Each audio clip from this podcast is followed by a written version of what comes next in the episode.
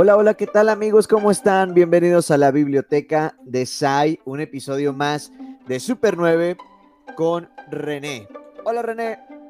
Hola Sai, un placer estar otra vez aquí contigo. Mira, bueno, miren, bueno, escuchen. El día de hoy, pues vamos a tratar ya con la cabeza más fría, con los pensamientos fríos, este, todo acerca de la película de Spider-Man No Way Home. Con esto de que se dio la noticia de que se va a reestrenar en este próximo mes de marzo Spider-Man No Way Home en el cine con nuevas escenas, con este, sí, es una versión extendida.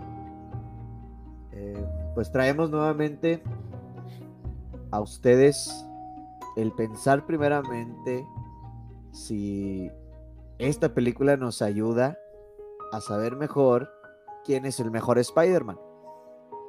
Eh, algo que ya habíamos hecho anteriormente en capítulos, hablar de quién es el mejor eh, Spider-Man.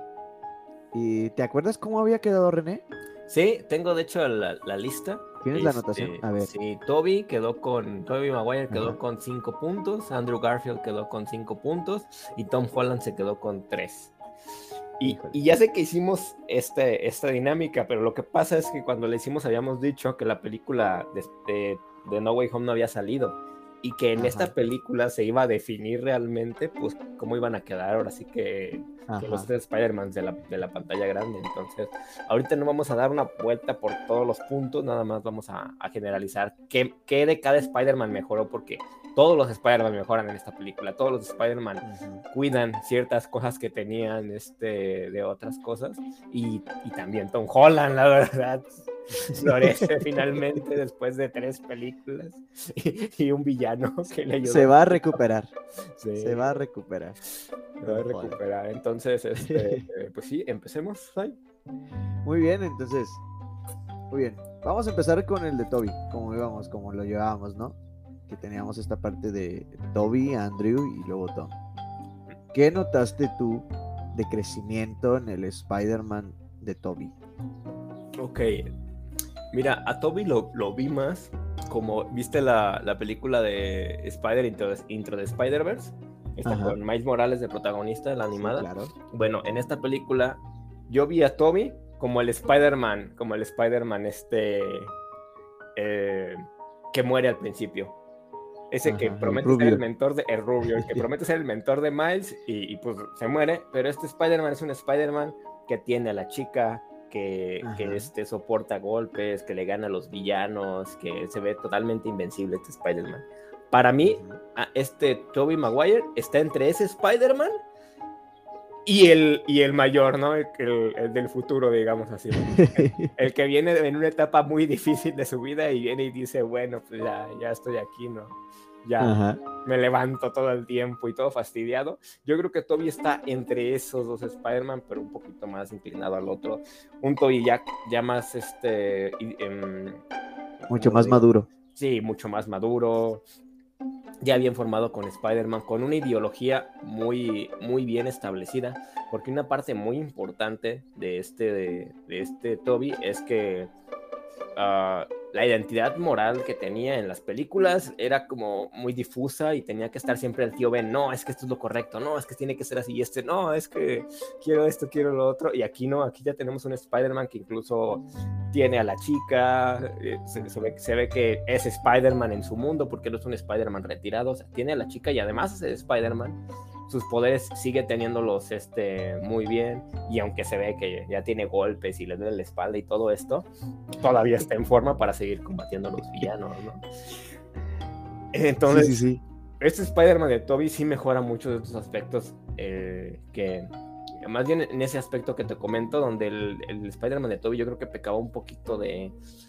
Em, como de ingenuo, ¿sabes? Me molestaba eso de que llega y, todo el mundo quería abusar de él, tirándole los libros incluso en la universidad o exigiéndole rentas que no podía pagar, abusando de él en el trabajo. O sea, se me hacía un Spider-Man que sí, efectivamente está, está muy reflejado en el cómic ese tipo de Spider-Man. pero sí quería, necesitábamos ver un Spider-Man que ya fuera más este, establecido como, como una, digamos, um, como un personaje con un poquito más de dignidad, un personaje un poquito más hecho, ya a los cómics más recientes. Ya consolidado. Ándale, es, un, Spider-Man ya consolidado. Exacto. O sea, ya es una leyenda en su universo. O sea, como, como él dijo, me aman. Me aman, sí.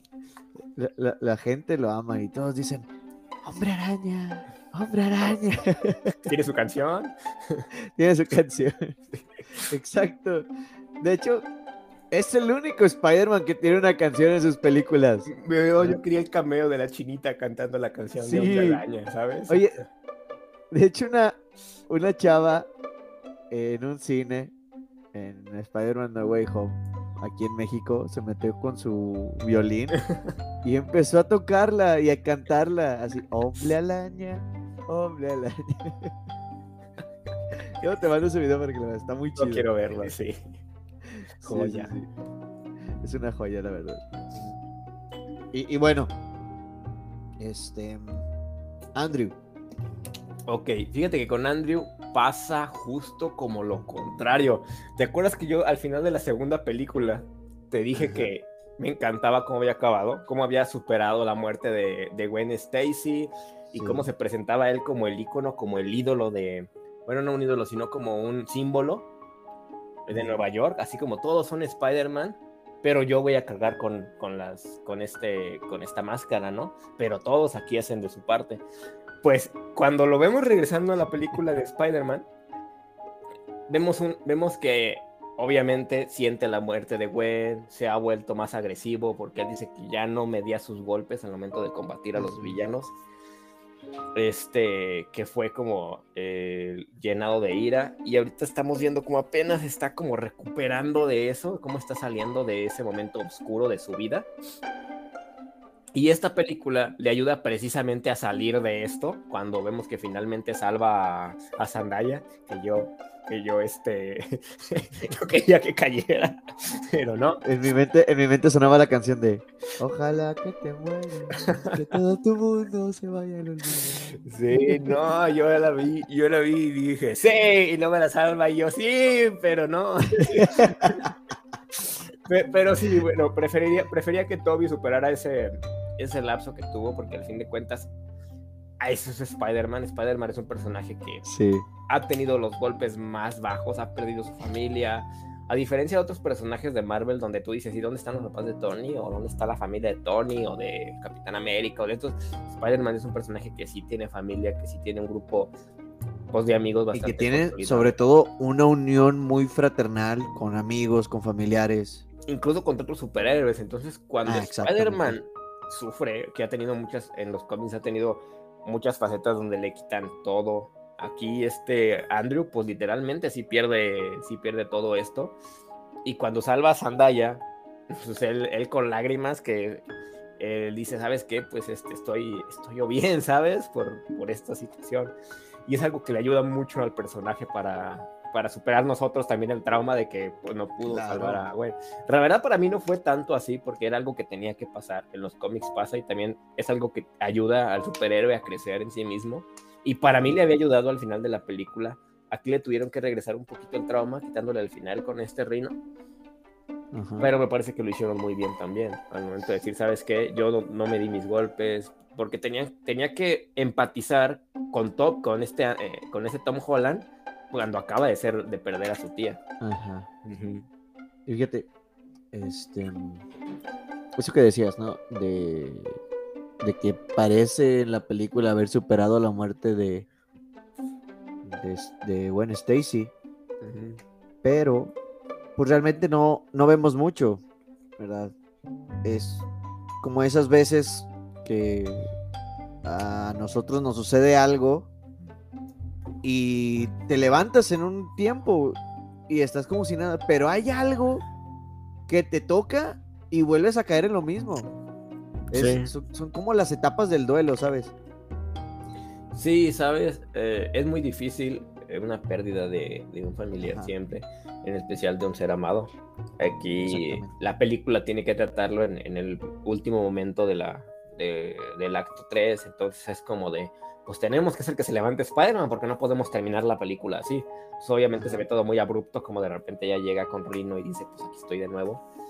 Pero, pero creo que aún así quedó muy bien hecho porque... Claro. Porque es Spider-Man, ¿sabes? Él, él se levanta, no vas a, no vas, eh, a poner esta, esta obscuridad en él porque sí el personaje ha tenido sus etapas oscuras, pero siempre sale adelante, entonces, pues sí. no, y, y pues es Spider-Man y entiende que la gente de Nueva York depende de él, que, la gente de Nueva York lo busca, lo ama. Él entiende esta parte y bueno, dice pues vamos a echar a andar y pues un gran poder conlleva una gran responsabilidad. Esa es otra que finalmente en, el universo, universo de Marvel vemos la frase canónica en las películas donde sí dicen, un gran poder conlleva una gran responsabilidad. Sí. cómo me emocionó escuchar que los, entre los tres Spider-Man se avientan la frase y es como de, wow, gracias. Cuando lo dijo May. Lo dice, lo dice May al principio, sí, sí, sí. ¿Sabes qué pasó por mi mente cuando lo dice May? ¿A ti no te sale, cállate? No, pasó el de, híjole, ya no le queda mucho tiempo. Santa Cachucho ya dijo la frase. Chin, ya dijo, ya se nos va. sí. y no es como que, ay, qué entrañable es ese personaje. No es como de que, ya no voy a volver a ver a la actriz. Pero bueno, eso ya vamos a tocarlo ya cuando hablemos de la película. Muy bien, muy bien, sí, sí, sí. Este, y bueno, el que tiene el mayor crecimiento en esta película, Tom Holland. Totalmente, totalmente Tom Holland se, o sea, se ve forzado a crecer aquí, ¿sabes? Este, ahora sí que el duende verde, este, eh, ¿No te desarrollas bien? Bueno, yo te desarrollo a punta de golpes, ¿cómo ves? Ese sí que desarrolla personajes. Eh, que también me gustaría hablar de ese villanazo. oh, qué buen villano este William Defoe. Ah, Pero enfocándonos ahorita en Tom Holland, eh, ya habíamos hablado de que tenía muy pocos aspectos el personaje que estaban muy maltratados, pero pues ahí estaban. Y ahora, te, ¿te acuerdas de que una de mis quejas fue el traje? Pues parece que escucharon y dijeron, ¿sabes qué? Pues que haga el traje en, a máquina, así a la, antigua usanza. Y regresan en los colores y, y ponle un logo bonito, un logo chido. Todo lo dejaron. es que, ¿sabes qué? Era la queja de muchos fans. Sí. Bueno, ya estaremos hablando de eso, pero pues Spider-Man No Way Home es un excelente fanservice. Mira, eso es algo que sí te digo. Se ve que en la película escucharon totalmente a los fans. Exacto. es algo bueno, pero para la trama no fue tan bueno, ¿sabes? Ajá. y, ahorita, y ahorita lo tratamos. Porque sí, sí, sí, eh, un amigo me preguntó qué, qué, qué, qué puntuación le daba la película, ¿no? Y yo le dije, es que para mí es un, un 9 cerrado, un 9 cerrado. Y me dice, ¿cómo 9? Si tú siempre le pones 8 si te las en las películas. Se te subió el, la, ¿cómo me dice? La nostalgia. Y le dije, no, ¿sabes por qué creo que merece un 9 esta película? No porque sea la mejor película de Spider-Man o porque sea la mejor de Marvel, sino porque lo que representa esta película es que finalmente podemos unir los proyectos que había tenido Spider-Man antes en eso y que finalmente se ve que aquí escucharon a los, fans, a los fans. Nos entregaron los memes, nos entregaron a los Spider-Man, nos entregaron a, Tom Holland como mejor Spider-Man. Se ve que están haciendo, al menos que están a, este, ¿cómo se dice? Pelando la oreja para escuchar a los fans y dijeron, ¿sabes qué? Pónselo, porque hasta siento que las quejas calcadas agarraron y las pusieron ahí por eso yo creo que esta película amerita eso, por lo que representa, porque no solo es Spider-Verse y posiblemente el X-Men-Verse y todo lo que se viene de Fantastic Four y todo lo demás, sino que están escuchando los fans. O sea, podemos ver películas que a partir de ahora ya vieron que, ya vieron que funcionó esto y van a seguir metiéndonos cosas que la gente quiere ver y no nada más que vaya eh, por el dinero o por la taquilla o así, sino que cosas que sí, que sí nos gusta y que sí les funciona también a ellos. Por eso es por lo que yo creo que amerita ese 9, no porque sea un buenísimo guionazo y las actuaciones estuvieran geniales, sino porque, o los efectos, ¿no? Sino que la película representa todo eso, es, es el inicio de algo muy, muy grande esta película. Así es. Pues vamos a hablar de la película. Me parece muy bien. Vamos a hablar de la película. Pues la película inicia donde se quedó Far From Home. Literalmente. Vemos la misma este, última escena de Far From Home, que es donde eh, Quentin Beck, eh, alias Misterio, o más bien pasa en el video de Quentin Beck, en donde él dice quién es Spider-Man, aparece la fotografía de Peter Parker, está eh, J.K. Simmons con su papel. Este, que eso a mí me, encantó. me, encanta que él esté de regreso eh, en, su papel, ¿sabes? Sí, así es. Este, es que es que no, no, veo otro. no veo otro actor haciendo ese papel. él. ¿Sabes? O sea, ves los cómics viejos, ves las caricaturas viejas y es él. Sí, sí, sí. Eh, hay personajes que dices tú, por ejemplo, uh, dicen, no, es que Tony, es que uh, Robbie Downey Jr. nació para ser Iron Man. Yo no lo creo. A mí no me parece que sea el Iron Man de los cómics, pero es un excelente Iron Man. Sí. Y, pero, por ejemplo, volteé a ver a James Jonah Jameson haciendo, haciendo el papel, eh, digo, el actor que hace haciendo el papel de Jameson. Y me encanta, ¿sabes? Cuando dice, tráeme las fotos de Spider-Man. es más, hay una escena que replica, que replica este, una serie animada, donde, es donde el Duende Verde llega y le dice, dame a Parker. Y James ah, no se lo quiere dar y una escena animada posteriormente la, la, repitió con otro, con otro villano, con este Rino, me parece, y es lo mismo. pero dije, este lo sacaron de la película, obviamente. Spider-Man. Pero es que este es el personaje de James Jonah Jameson. Entonces, esta claro. le da vida a esa escena y luego ver que esta escena pasa a otro lado y dices, tú es que sí, tú lo hiciste posible, tú lo hiciste vivo, así que pues dale, ¿no? Sí, sí, me encanta. Bueno, lo tenemos a él y luego, pues Peter Parker huye juntamente con MJ y pues se van a, hasta su casa. Y hay una escena que me parece muy graciosa. Cuando la tía May los ve en el cuarto. Y no sé si lo alcanzaste a escuchar, pero May les dice, está bien, usen preservativo. Preservativo. Sí, protección, ¿no? Algo así le dice. Sí, es como que,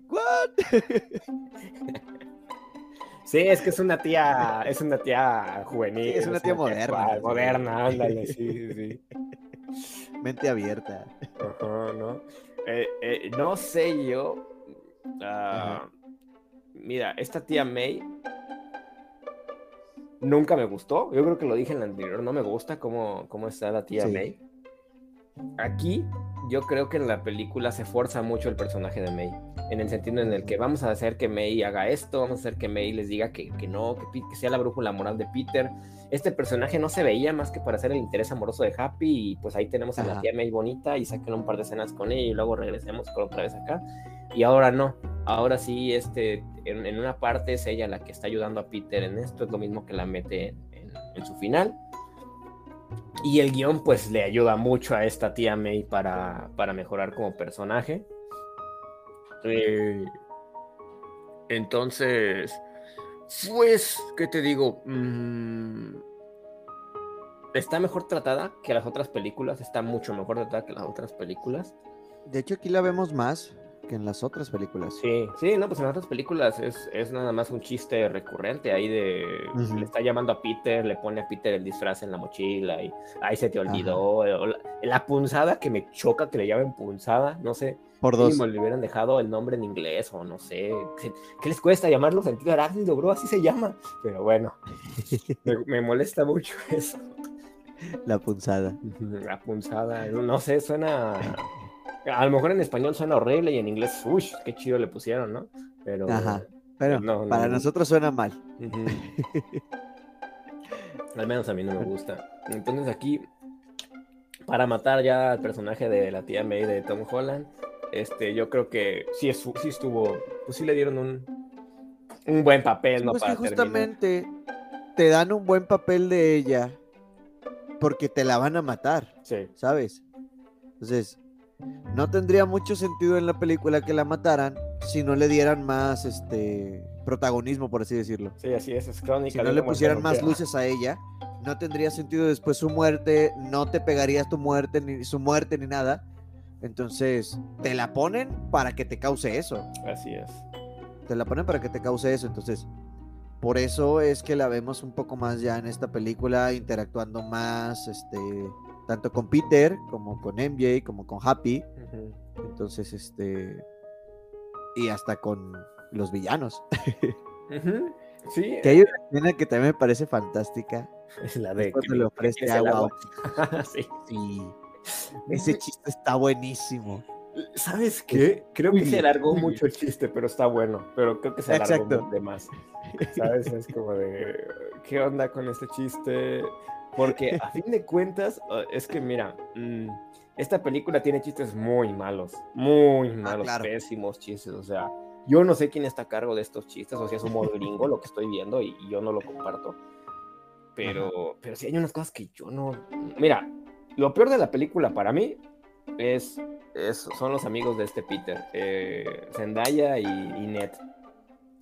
Ajá. Porque aquí eh, quisieron aventarse el que tienen que ellos que arreglar la situación y tienen que estar con Peter y todo esto. Pero no, no lo siento yo que, que, que embonen, ¿sabes? No siento que sean como, eh, como or- orgánica su participación. La siento muy forzada. A Llegan- la sentía mejor en la primera película, ¿sabes?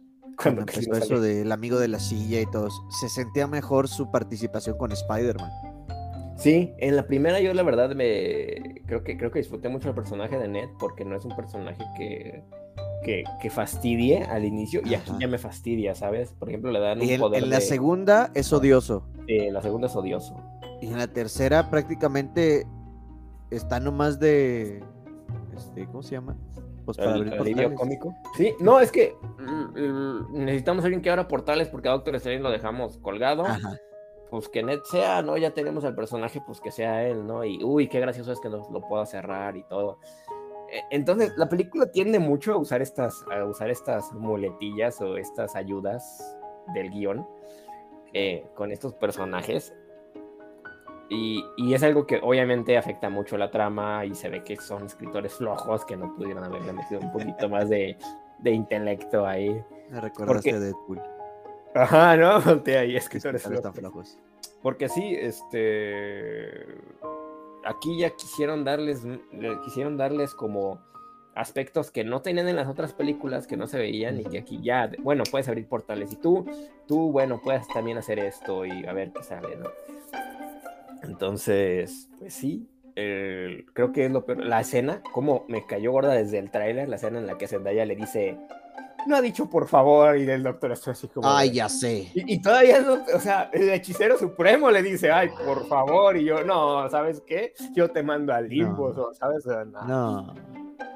Sí, esa escena también me chocó a mí, horrible. Hay, hay una, estas, estas partes que quieren como meterlo juvenil con lo grande y decir, ah, es que son Ajá. unos boomers y no nos entienden. Entiendo que va para los chavos, ¿no? Entiendo que va para la chaviza, para una Sí. nueva generación. Pero me parece que es un chiste mal hecho. ¿Sabes quién lo hace? Quién, ¿Quiénes lo hacen muy bien? Al menos en la primera temporada, Cobra Kai. Cobra Kai. Fíjate Cobra- que no he visto Cobra Kai. Eh, mira, es una buena serie. Ajá. Mm, si no te gustaron mucho las, las películas originales. No, a mí, a mí me gustaron bastante. mm, Bueno, entonces te recomiendo que la veas con tu propio riesgo, porque en, en- en general, para mí la serie eh, destruye mucho el mensaje que te dejó las que te dejaron las películas. Pero, pero hay una parte donde eh, los personajes principales, pues ya ves que son los, los antagoni- el antagonista y el protagonista de la primera. Ajá. Y el antagonista, eh, creo que no me acuerdo cómo se llama, algo de Lawrence. Johnny Lawrence se llama. El antagonista está enseñando a su, a su pupilo a, a karate. Y él está diciendo que lo anterior era mejor. Y el pupilo le dice que no, que lo actual es mejor. Entonces se los dicen de una manera tan orgánica en la cual los dos empiezan a ver. Por ejemplo, le empieza a mostrar el internet y él empieza a mostrar la música. Y entonces empiezan allá a tener una conexión estos dos personajes y es algo tan orgánico, tan bonito, tan, tan estético, que dije yo, ah, qué bien lo hicieron. algo que no hace Spider-Man No Way Home. Aquí nada más te dicen no podemos estar este, juntos si no me dices por favor. Y aquí truenan mis chicles, son los que truenan así como de, ah, no lo sé, Sandaya, de por sí me caes mal como para que vengas a hacer tus chistes aquí. Pero bueno, o sea, no me cae mal la actriz, ¿sabes? Me cae mal el papel que hacen. Sí, sí. Ok. Así Bueno. es. Este, hablemos de los cameos. Ah, los cameos, sí, buenísimo. Hablemos de los cameos. El primero y más importante. Matt Murdock. Finalmente tenemos a Matt Murdock en el, en el, Claro. en el MCU. ¿Qué Y es el eso? Matt Murdock que pedíamos que saliera en el MCU. Y gracias porque no fue Ben Affleck. que, que, por cierto, repito que a mí sí me gustó la película de, de Ben Affleck, pero, pero preferiría por mucho que estuviera el de la serie de Netflix aquí en, en el universo en sí, en el universo cinematográfico. Fíjate que yo la vi la película dos veces seguiditas. Este, salió un miércoles, ¿verdad? Salió miércoles y al día siguiente jueves la fui a ver. Em, fue la primera función del miércoles, de, para ver si la del estreno, este, pues la, el cine abarrotado, la, la sala llenísima, este, y fui solo, porque mi novia, yo le había dicho a mi novia, oye, ¿me dejas ir solo? porque tú estás trabajando, entonces, no voy a esperarte. Sinceramente, no voy a esperarte para ir a verla. Entonces, fui y la verdad sí fue como que sí necesité a alguien a mi lado, ¿sabes? Eh, Pero a la vez se sentía bien porque me tocó una sala y qué bueno que tanto en Infinity War y en Endgame también me tocaron salas de las escandalosas. ¿sabes? ajá, Las dos veces, la Sí. que el miércoles y la del jueves. ajá. Entonces, este, cuando salió Matt Murdock, yo esperaba una reacción más fuerte del público, ¿sabes? Mm. O sea, como que los gritos, ¿no? Algo así. Sí. Pero resultó que yo y unos pocos fuimos que hicimos ¡Woo! Ujú. Y ya, es como que volteé a ver a los demás y ¿qué? Que no saben quién es. Ándale, es como que ¿Nunca vieron Daredevil, neta? Y uno veía como que caras de ¿y ese quién es o qué? Son un abogado, amigo, tranquilízate. Y de hecho sí escuché por ahí a una muchacha, una chava, que dijo, ay, ¿cómo le hizo para detener el ladrillo? Ay, qué curioso, en mi sala también pasó lo mismo. ¿En serio? Sí, así, casi, casi calcado. Detuvo el ladrillo y, y ahí, ahí, ahí, detuvo el ladrillo, ¿te fijaste cómo le hizo? Y yo así de, ay, ay, ay, perdónalos. Sí, yo también estaba como de, ojalá que no piense que ese es otro Spider-Man. Sí, perdónalos, están. ya sé, no, perdón, no están. Entonces, bueno, me pasó algo bien curioso. Ahorita que compartiste, yo saqué a mi, a mi novia, Ajá. yo la saqué del, del este, de un, eh, ¿cómo se dice? Eh, De la estética, yo la saqué de la estética a ¿En media. serio? Sí, sí, sí. Se estaba, ella me dijo, no, voy a ir bien temprano, alcanzamos a ver la película. Le dije, mira, esto es muy importante, ¿sabes? O sea, es de las pocas veces en la vida que voy a necesitar que, que me acompañe, ¿sabes? Entonces, yo necesito que estés a tiempo. Y ya eh, planeé todo con semanas de anticipación, este, pedí Ajá. el día y todo. Paso por ella y no estaba lista y le dije, no importa cómo estés, vámonos. Y hasta el día de hoy no se ha terminado de pintar el cabello. Ya tiene la decoloración. Sí. No, fíjate, te voy a platicar lo que a mí me pasó. Este, yo le dije, ok, voy a verla y si quieres contigo voy al fin de semana, ¿no? Para respetar tus días de trabajo y todo eso, ¿no? Vamos hasta el sábado a verla. Y resulta que en esa semana ella tiene un pequeño accidente con su mano y le dan una incapacidad. Entonces fue como de. sí, y hasta le dije en broma, le dije, me hubieras dicho que ibas a hacer esto. para haberte comprado un boleto conmigo, ¿no? Ah, sí. Entonces le dije, mira, no te preocupes, voy a ver si hay salas para la para mañana. O sea, si, si hay este hay boletos para la de mañana. Sí. No, y fácil encontré dos boletos en una, Wow. en una sala y también de este. No, y pues era una macro XC, entonces son, son salas más grandes.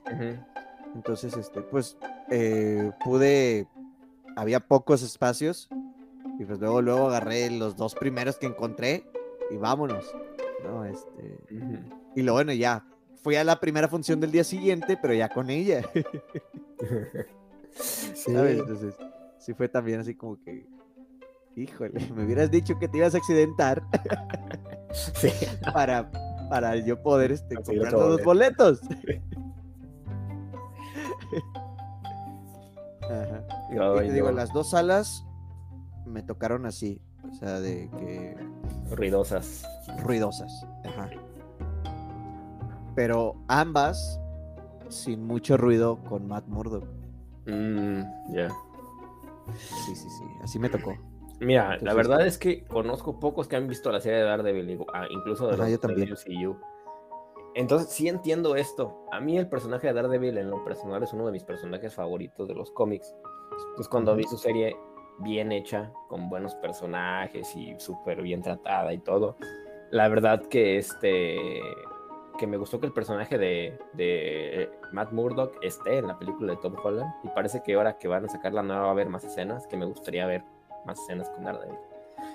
Sí, a mí también. Entonces, este cameo fue muy chiquito. Obviamente fue para los fans y para anunciarnos también que están planeando meter las series en, en Marvel. Entonces, esto me gusta mucho también que, que, como te digo, se ve que Marvel está escuchando a sus, a, a sus fans.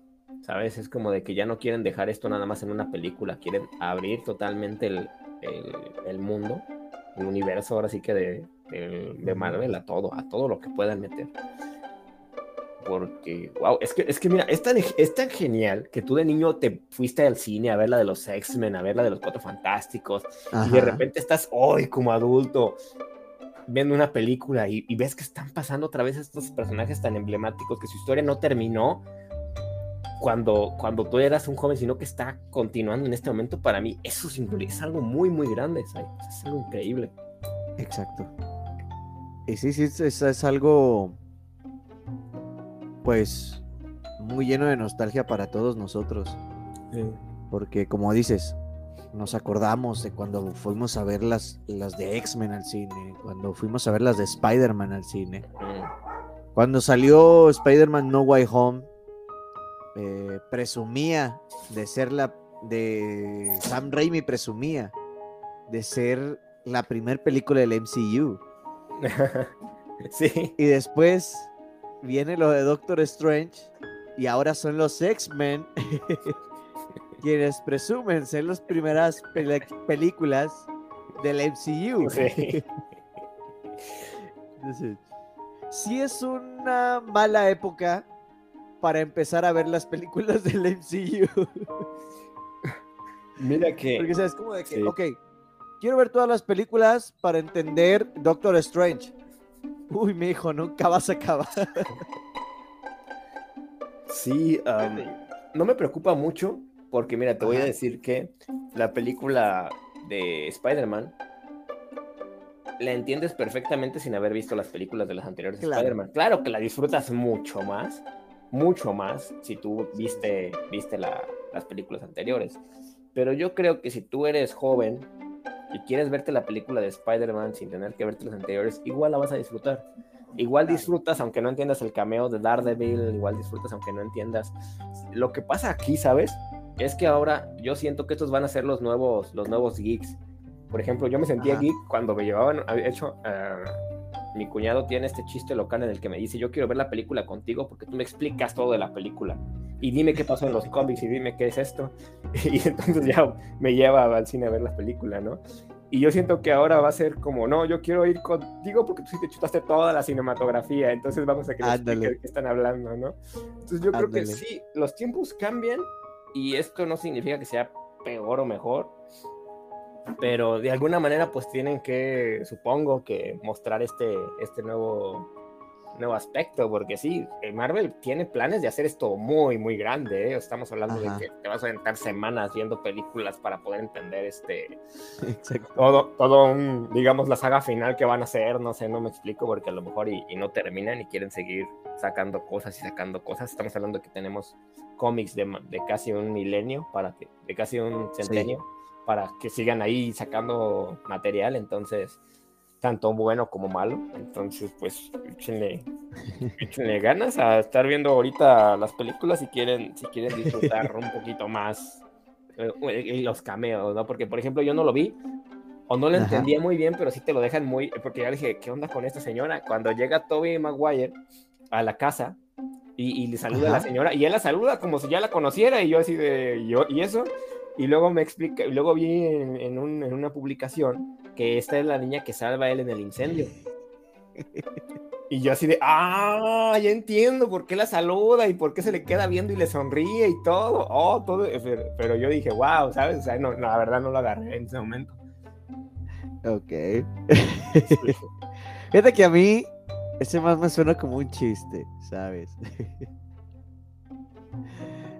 un meme, por así Pero o sea, tendría sentido, porque pues, se le queda viendo y le saluda y todo. Viene de una familia mágica. Pero, como te comentaba ahorita antes de empezar a grabar, hay otro cameo que poca gente agarró. Mm, ¿Sabes? Y no es una persona. es un libro. Es el libro de Flash que se llama Flashpoint. Flashpoint, obvio. Flashpoint. Entonces, cuando vi el libro, dije, ah, caray. Viene la demanda. ah, caray, este. No, pues, este. Qué chido. ok, para aquellos que no estén entendiendo esto, eh, esta parte de Flashpoint son historias de DC Comics en las cuales Flash tiene estos viajes entre las tierras, entre los universos de, que conforman todo este DC Comics. Entonces, hay una referencia en la película de Spider-Man No Way Home a los cómics de DC. Y que me, a mí se me hizo espectacular. Yo fue como de, sí, denle una coca a los escritores por poner eso. Mira, ha habido ha habido como varias referencias. Por ejemplo, en la película Eternals hacen la referencia a Batman, hacen la referencia a Superman. Y yo creo que lo hacen muy bien, la verdad, en los Eternals. Aquí en, Spider-Man, este personaje de Flash a mí me molesta mucho. Me cae muy mal este personaje. Yo creo que ya lo habíamos dicho en, el anterior, este. Sí. Eh, y me cae muy mal. Y aquí lo, lo usaron para esto. Yo dije, bueno, está bien, ¿no? Déjenle, déjenle salir a cámara este, este actor para, para este, para el, para la referencia, ¿no? De DC.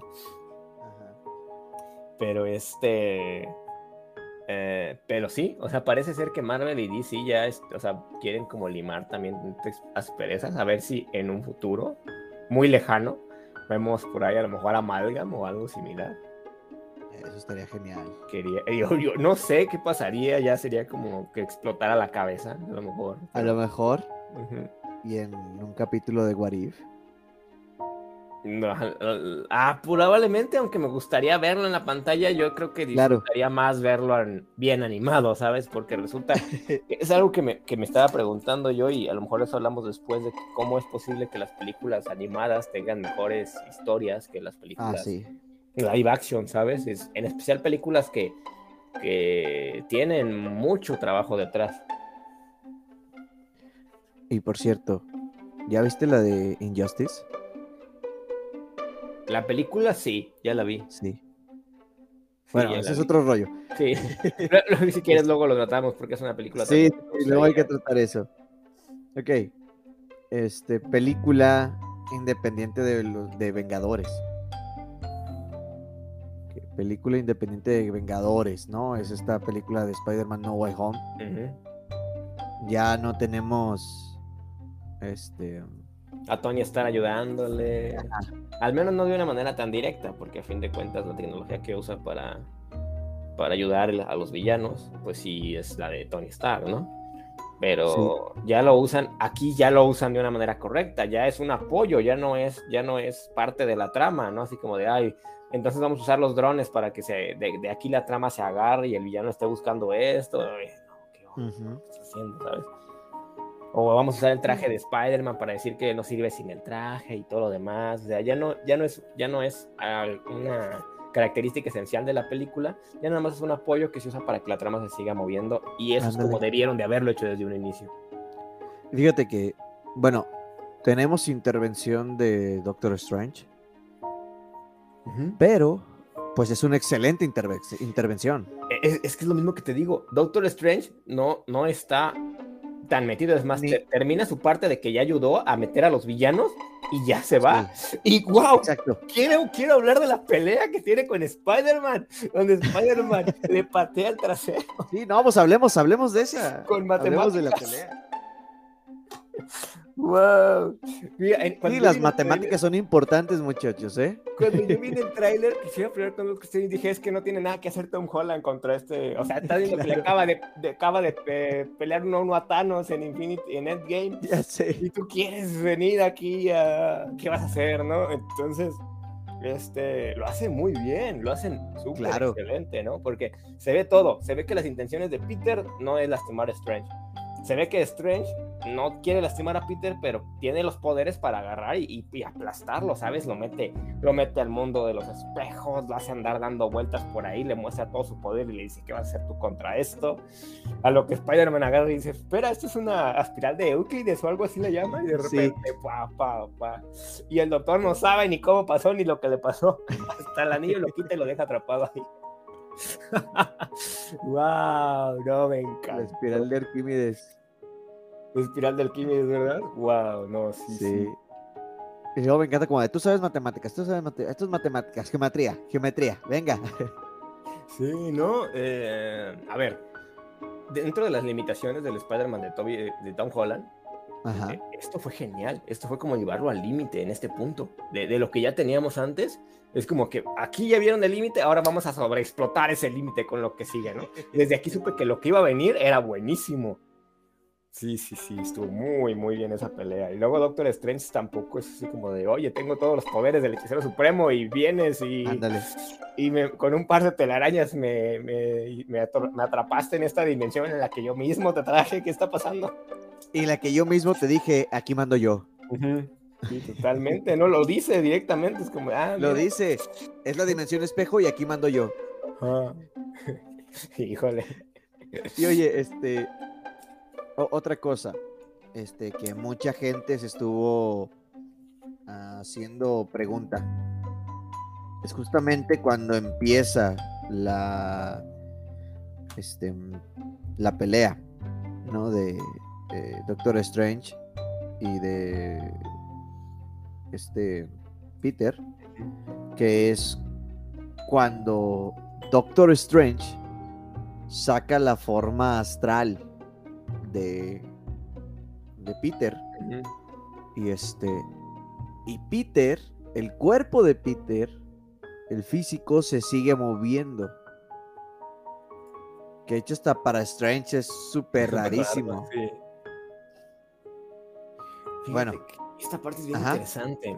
Pueden pasar muchas cosas con esto. Mira, por ejemplo, Spider-Man, yo lo considero el héroe con la mayor voluntad del, del, universo de Marvel. Es un personaje que ha demostrado un temple increíble, de hecho, en muchas de las sagas, cuando no saben, cuando no saben, digamos, te voy a poner un ejemplo. En la saga de Avengers contra X-Men, hay un momento en el que en el que la solución la tiene Spider-Man y Spider-Man no tiene nada que ver con la Fuerza Fénix, que es lo que explota el conflicto, o con lo grande que es, pero Spider-Man viene y habla con el personaje que, que es el, el, recipiente de la Fuerza Fénix y lo hace recapacitar, explicándole, explicándole este su, su, este, su, su moral, su camino.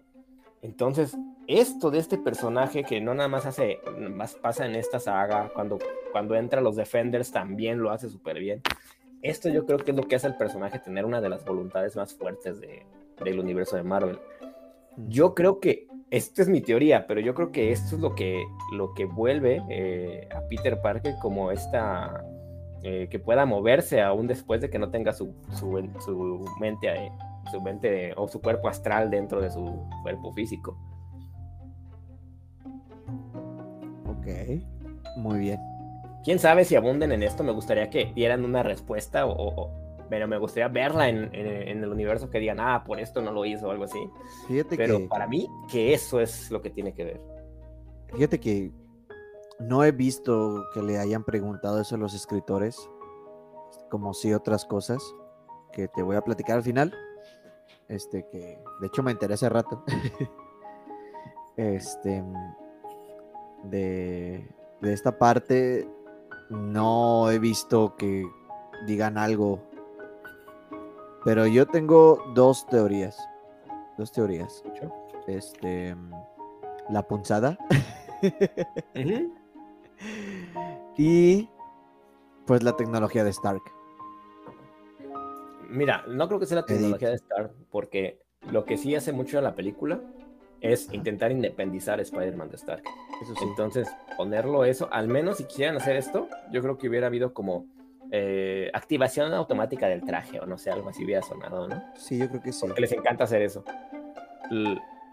Yo, a lo mejor el sentido arácnido tendría mucho que ver, pero eh, ¿por, qué, no creo que sea el sentido arácnido? Porque el sentido arácnido no sirve para eso. El sentido arácnido es como un instinto de previsión del peligro o de una amenaza. Entonces, aunque digamos que Doctor Strange tuviera un peligro, eh, lo que quería, lo que estaba haciendo Parker no era escapar, sino nada más evitar que tomara la caja, ¿no? entonces. Pero fíjate que hay algo bien interesante. Justamente en la forma astral.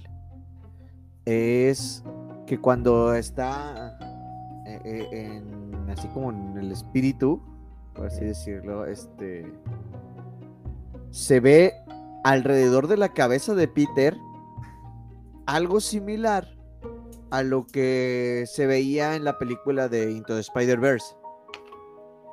Ah, o sea, tú dices los rayitos, como haciendo referencia al, sentido arácnido. Exacto. Se ve alrededor de la cabeza de Peter. Tengo que volver a ver esa película. Es que yo nada más la vi una vez. Te comparto que solo la vi una vez porque no, yo la vi temas de trabajo y así, después se me fue. Y cuando anunciaron que iba a haber otra, dije, ok, me espero a ver la, la versión extendida. Entonces esa película solo la he visto una vez.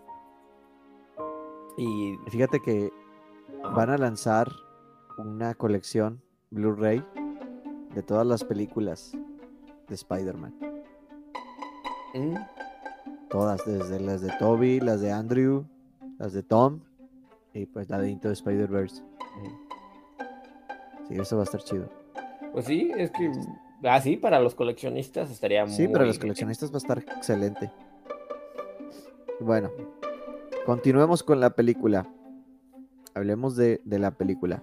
Vamos a hablar de los villanos. Vamos a hablar de los villanos. ¿Qué piensas? Mira, vamos a ver esta película. Yo creo que esta película es la que más villanos, ahora sí que de, Spider-Man es la que más villanos ha metido. Ajá. A ver, yo tenía miedo porque a fin de cuentas yo dije, espero que, no hagan algo malo con tanto villano, que se les vuela, que se les vaya de las manos como pasó ahora con la tercera de, de Tobey Maguire. Y fíjate que no pasa y sí pasa. A ver, hay unos villanos que salen y que luego se olvidan. ¿sabes? Y obviamente está el villano que se robó completamente la película, ¿sabes? O sea, a ver. El bendito William Dafoe. A ver, llega William Dafoe y vemos, yo me había quejado en la parte anterior y, te comenté que eh, Toby no gana con, con William Dafoe como villano porque William Defoe tiene muchas carencias como villano en, las primeras películas, como que carece de objetivo, le, le, falta un poco de, o sea, muchas cosas. Aquí ya vemos un William Defoe más malicioso, ¿sabes? Aquí ya no se anda, ya no está jugando, ese tipo no quiere alianzas, no quiere, no quiere este, tomar rehenes, este va y destroza las tía Mage que hagan falta, no, no las usa para dar un mensaje. Este tipo planifica, es, es, es oscuro, es este... Que al final de cuentas es la esencia del duende verde. Exacto, ¿sabes? O sea, wow, me encantó este personaje. Yo, es fácilmente, yo creo que si no hubieran salido los tres Spider-Man peleando al final, hubiera sido lo mejor de la película.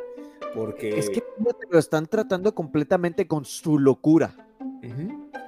Y te están poniendo eh, lo que no quedaba muy claro, tal vez con las películas de Toby. ¿Qué es lo que le pasó? O sea, había veces que despertaba y no, este, no recordaba nada de lo que había hecho. Y a veces sí eh, recordaba lo que tenía. Entonces, aquí ya te están poniendo las dos partes y te las están poniendo bien claras. La parte, esta, eh, la parte de Norman y la parte de, del Duende Verde, de lo que es el Duende Verde. Entonces, su parte de locura y una parte cuerda que utiliza el Duende Verde para hacer de las suyas. Sí, totalmente. Eh, eh, es, esa parte donde, donde tú defines un buen villano, ¿sabes?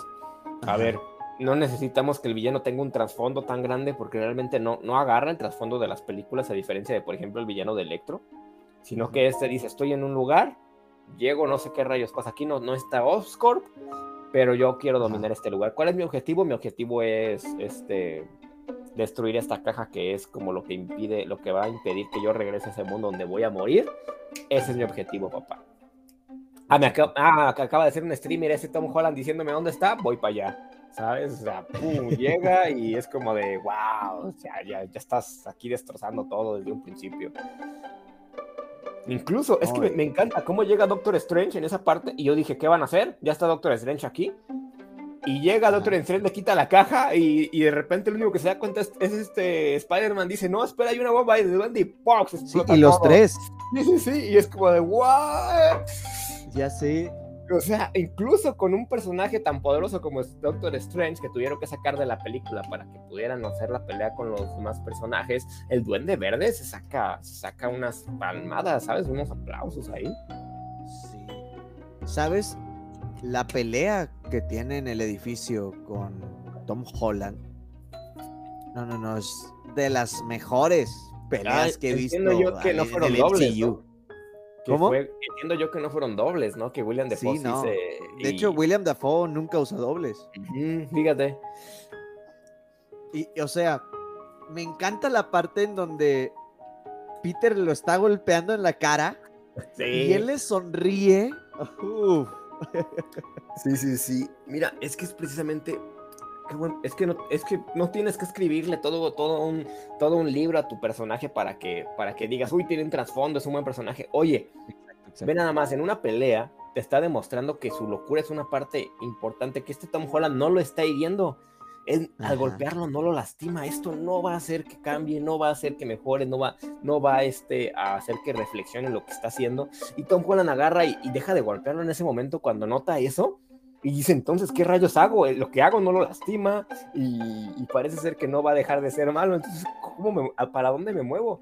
O sea, este conflicto que hace nada más con una sonrisa, a media pelea dices tú, wow, ¿sabes? O sea, es aquí es donde digo, se, despilfarraron todas todos los sesos en, el, en esta pequeña parte y dejaron de lado unas buenas cosas de la historia. Pero pues qué bien les quedó, ¿sabes? O sea, como tú dices, esa pequeña, esa pequeña escena donde se está riendo en los golpes y dices, ah, caray, es que no estoy peleándome contra, contra un, un, hombre de familia, no estoy peleándome contra un estafador, estoy peleándome contra un verdadero villano, ¿sabes? Este sí, este vato sí es un villano. Exacto. El, el doctor. Fíjate que eh, dijiste lo de un hombre de familia. Sí, bueno, es que el buitre, perdón, es, es, la finalidad del tipo, es un hombre de familia. O sea, yo, yo comparto mucho con ese personaje de que lo hicieran así de humano, de decir, ¿sabes qué? Yo no vengo por, yo no vengo por ser el, el, villano más grande, yo no quiero conquistar el mundo, yo no quiero tener mucha riqueza, yo solo quiero que mi familia iba bien. O sea, si tengo yo que hacer esto para que mi familia iba bien, pues lo hago, bro. Y si estás en mi camino, pues voy a pasar sobre ti. O sea, obviamente está primero mi familia. Y logras tú empatizar mucho con esa, con esa idea, ¿sabes? Sí, sí, sí. O sea, no digo que la compartas, sino, pero sí la entiendes. Y con William Defoe pasa algo similar. En, es, es que está loco, o sea, él no basa sus ideas de una manera coherente. y es egoísta y es sádico.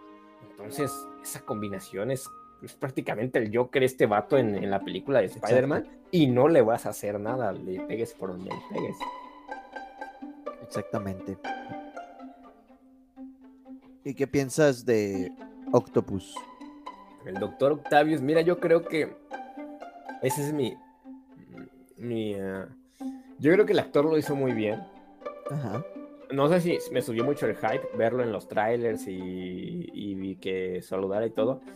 Pero la pelea, para empezar con Octopus, Tom Holland la gana con la tecnología de Tony. Ajá.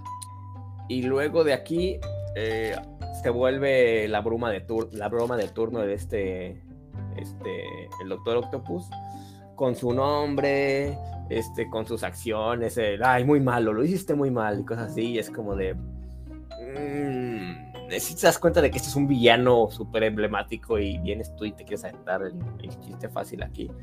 Y esas son las cosas que no me gustaron. Por otro lado, cuando llega y ve a, y ve a Toy Maguire y le dice, ¿cómo has estado?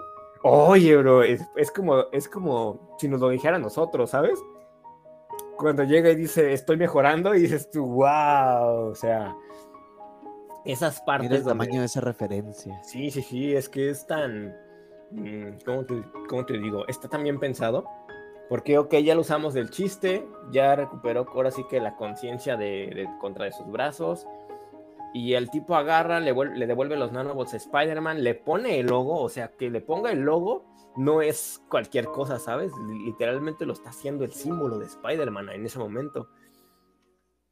Y este. Y el personaje, pues sí quiere ayudar, ya no hace mucho, la verdad, este. Se llama, creo que Héctor Molina, el actor. desmiénteme si me estoy equivocando. Es este. Alfred. Alfred Molina. perdón. Y este y ya desde ese momento ya no hace mucho el actor. Me hubiera gustado, pero yo entiendo que tienes a William Defoe al lado y que, y que está rompiendo ahorita este, toda la película y tú no puedes sobresalir, ¿sabes? Es lo mismo que pasa con los personajes, con los otros villanos. No nos dan a los seis siniestros, pero sí nos dan unos villanos muy interesantes. Por ejemplo, a Lagarto ni, ni quita ni pone nada que esté ahí porque realmente no hace nada Lagarto. Más que, pues mira, aquí estoy pero por ejemplo, Electro también da. Eh, es, un cambio completo de personaje. Yo no sé si te comenté, pero el villano, el villano de, en la película de, Andrew Garfield, yo lo odié, no me gustó para nada. Sí, sí, y aquí puedo, puedes entenderlo un poquito más, te habla, te habla incluso de temas de racismo, una ideología por ahí, te dice, ¿sabes qué? Yo quería esto. Se ve que en algún punto él como que tiene un poquito de, de redención ahí, como que quiere buscarla, pero al final su egoísmo lo, lo, vence como todos los villanos, como buen villano, y al final pues es derrotado, ¿no? Obviamente. ¿Sabes qué este, detalle me gustó bastante hablando de Electro? Dime. Cuando el duende verde dice que los dioses no, no tienen que elegir, ¿sabes? Como que ellos deciden lo que es y Electro. Por eso la cámara automáticamente va con Electro. Mm. Electro había dicho que iba a ser un dios. Incluso Spider-Man le dice, ¿qué? Uno llamado Chispitas. Ah, es verdad, sí es cierto. ese detalle me gustó, que cuando él habla de esto, justamente la cámara va a Electro y Electro toma la, la posición de, ¿sabes qué? Me lo quito, me robo el reactor ARC y me voy ese detalle me gustó bastante con Electro. De hecho. Sí, la película tiene mucho esto, ¿eh? De hecho, por eso he querido volver a verla. Para notar todas estas cosas que la película se ve que te está proporcionando. Y, pero que cuando tú las notas a la primera vista y dices tú, wow, es que esto está muy bien. Oye, este Andrew está en la media pelea y se siente y empieza a hablar con Electro y le dice, a ver, ¿qué está pasando? Y le dice, oye, yo imaginé que eras negro, la verdad, por esto, Eso por está chido. Y, oye, Max, ¿sabes qué? Eres grande, no sé qué. Y le dice, no, no sé qué. Oye, wow, es que este es el Spider-Man de Andrew Garfield que me gustaba. Este es el Spider-Man que habla con los villanos, que habla con, con los, eh, los neoyorquinos y les dice, no sabes qué, échale ganas, sí, adelante, tú eres, tú eres este, el, cambio aquí en esta ciudad, yo te necesito y demás. ¿Sabes? O sea, lo que yo te dije que me encantó de Spider-Man, aquí en, estas dos, en estos dos personajes lo hicieron súper bien. No me importa que Electro no haya sido el villano, el villanazo principal. Se redimió para mí como villano. No fue el de los mejores, pero estuvo haciendo un buen papel, hizo lo que tenía que hacer. Y, y, me encantó también de villano Electro. Por eso te digo que yo creo que poner muchos villanos aquí no, no hicieron mal a la película. Incluso también el hombre de arena, con esta dualidad de soy bueno, soy malo, pero lo que quiero yo ya es regresar a casa y demás. Eh, y sí, yo voy por eso y por favor ya regrésame y demás. Y, la pelea también está un poquito forzada porque pues si, pues si, me quieren regresar, pues yo regreso, ¿no? Y, o si me quieren ayudar, pues yo me dejo ayudar, pero, pero al final, se, ni modo, yo la verdad prefería verlo de villano, entonces la opción de, villano a pelearse contra los tres Spider-Man. y, y entonces yo considero aquí que cada villano, aunque no es de lo mejor, por el número de personajes que estabas manejando en ese momento, porque estás manejando a tres Spider-Man, tienes que darles el foco a tres Spider-Man. Yo creo que estuvo muy bien trabajada esa, esa parte de los villanos. Muy, muy bien. Ahora hablemos de lo que acabas de mencionar. Los tres Spider-Man. Wow, bro. La interacción entre los tres. No me imaginé vivir para poder ver a tres Spider-Man en la, en la pantalla grande compartir en un escenario. A ver, empieza, yo quiero borrar completamente la escena donde llegan, porque la verdad, aunque sí estuvo muy chida la escena donde llegan, eh, me parece que no es el momento donde debieron de llegar, es algo de lo que me, quejé con un compañero. Y le estaba comentando precisamente de que eh, debieron de haber llegado en una pelea, ¿sabes? Yo sé que la película tiene muchas peleas, pero creo que le faltó más. Me parece que debieron de haber llegado en una pelea estos chavos defendiendo a este Spider-Man. Sin embargo, llegan aquí y llegan buscando a Spider-Man ya en un momento en el que está en lo más bajo, este Tom Holland, y llegan a hacer este, esta brújula moral en la que dicen, sabes que es que tienes que vivir y tienes que vivir de la manera correcta conforme, conforme el, lema de tu, de tu tía, ¿no? Con el lema de Spider-Man y es así como lo levantan y se me hace un poco abrupto como de, repente Tom Holland aleja toda esa ira y toda esa tristeza y dice, no, pero pues ahorita me voy a poner aquí a hacer los chistes con ustedes y todo. Para mí eso debieron de hacerlo un poquito antes de la muerte de la tía May porque, porque sí se siente un poquito falso que estabas llorando y, diciendo que ibas a matar al duende verde hace dos minutos y de repente estás en el laboratorio haciendo, haciendo este eh, artefactos, ¿no? Que, también me tengo que quejar de eso. Yo entiendo que el universo de Tom Holland tenga mucha más tecnología que los demás universos, pero las soluciones en minutos, ¿sabes? O sea, como que sí siento que, estuvo un poco un poco exagerado que tuvieran las, las, respuestas en, en, un tronar de dedos, ¿sabes? Sin embargo, yo entiendo, no podías alargar más, más la trama porque te estás enfocando en que los tres Spider-Man están en un laboratorio haciéndolo, que fue cuando tenemos el meme de que todos están señalando, que me encantó. ¿Cuál Peter? Todos son Peter. A ver, él, él, él y tal. Peter. ¿Cuál? Peter Parker. No ayuda mucho, todos somos Peter Parker. Exactamente. Entonces, wow, agradezco. Todas las interacciones me encantaron. Me encantó la escena donde están hablando de las telarañas y dicen, ah, no, mira mi telaraña. Cuando descubren la primera vez ahí en el laboratorio que ah, le salen a, Toby de su cuerpo, es como que, wow. No, y se ponen a hablar de eso y luego este Tom le dice, no, no, no, no, vamos a hablar de eso. Y Andrew está fascinadísimo. Sí. Andrew está como, wow, ¿cómo, ¿cómo lo hizo? A ver. ¿Y no tienes un bloqueo? Ah, sí, se bloqueó. Puras referencias, bro. Puras referencias. Sí, sí, sí. Y, uh, luego, ¿cuáles son los villanos con los que han peleado? No, pues ya conociste los, a la mayoría. No, pues yo peleé con una, este, una alienígena como gelatinoso, negro. Y el otro, ah, yo también peleé con un alienígena en el espacio. Y el Andrew, yo quiero un alienígena. Sí, bueno.